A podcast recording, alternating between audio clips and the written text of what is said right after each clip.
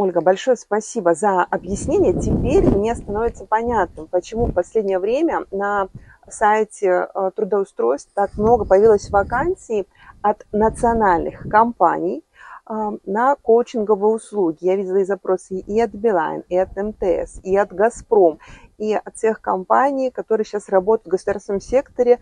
Кажется, даже Федеральная налоговая служба э, оставляет запрос на сопровождение на несколько лет. И когда я смотрела сумму этих контрактов, это все на тендерной основе, очень серьезно идет отбор, минимум уровень PCC, я а, когда вижу сумму этих контрактов, я иногда даже не могу поверить, что коучинг, во-первых, может стоить так дорого, то, что это такая востребованная сейчас профессия, и то, что национальные компании уже пришли к тому, чтобы с помощью коучинга а, растить а, своих сотрудников и выходить на новый уровень. Да, все так. А, слава богу, это начало происходить. Я в профессии 18 лет, и мы э, действительно все эти 18 лет обучали людей пользоваться этой технологией. По большому счету, это такая же технология, как любая другая.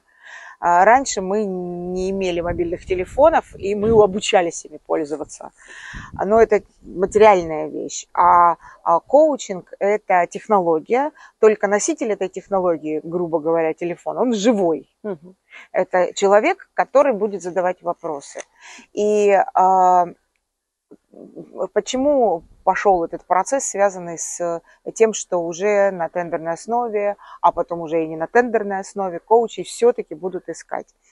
А, ну, во-первых, мы видим тенденции, которые приходят к нам изо всех стран мира, где обучают коучингу.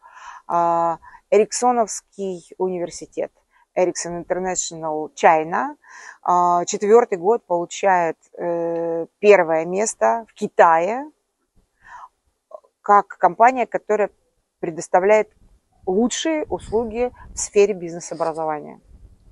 А, мы знаем о том, что а, в начале транснациональные корпорации, не национальные, а транснациональные корпорации нанимали своим сотрудникам своим сотрудникам коучей. Но есть еще один способ. У нас есть примеры и кейсы а, того, как компании целиком выходят в коучинговый стиль управления.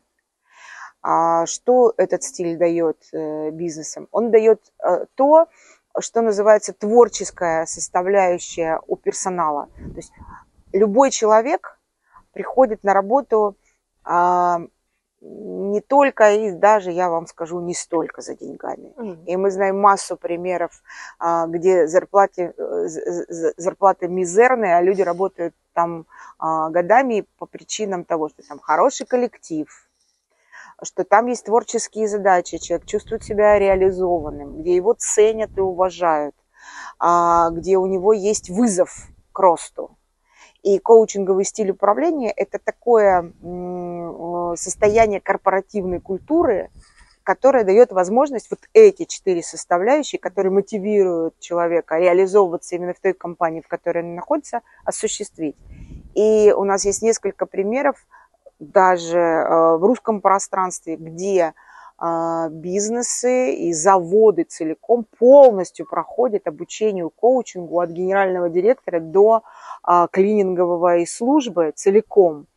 И у нас есть примеры того, что такой способ обучения, а, такой способ отношения друг к другу меняет в корне коммуникативные технологии внутри компании и приводит к тому, что на этих производствах а, они не очень безопасные, повышается безопасность. И, собственно, это первый да, вот у нас есть несколько кейсов того, к сожалению, я не могу их разглашать, нет позволения, да, но у нас есть несколько кейсов того, что то, что а, весь персонал обучен а, вот этой технологии, привело к тому, что общение между людьми так поменяло свое качество, что повысилась безопасность на работе.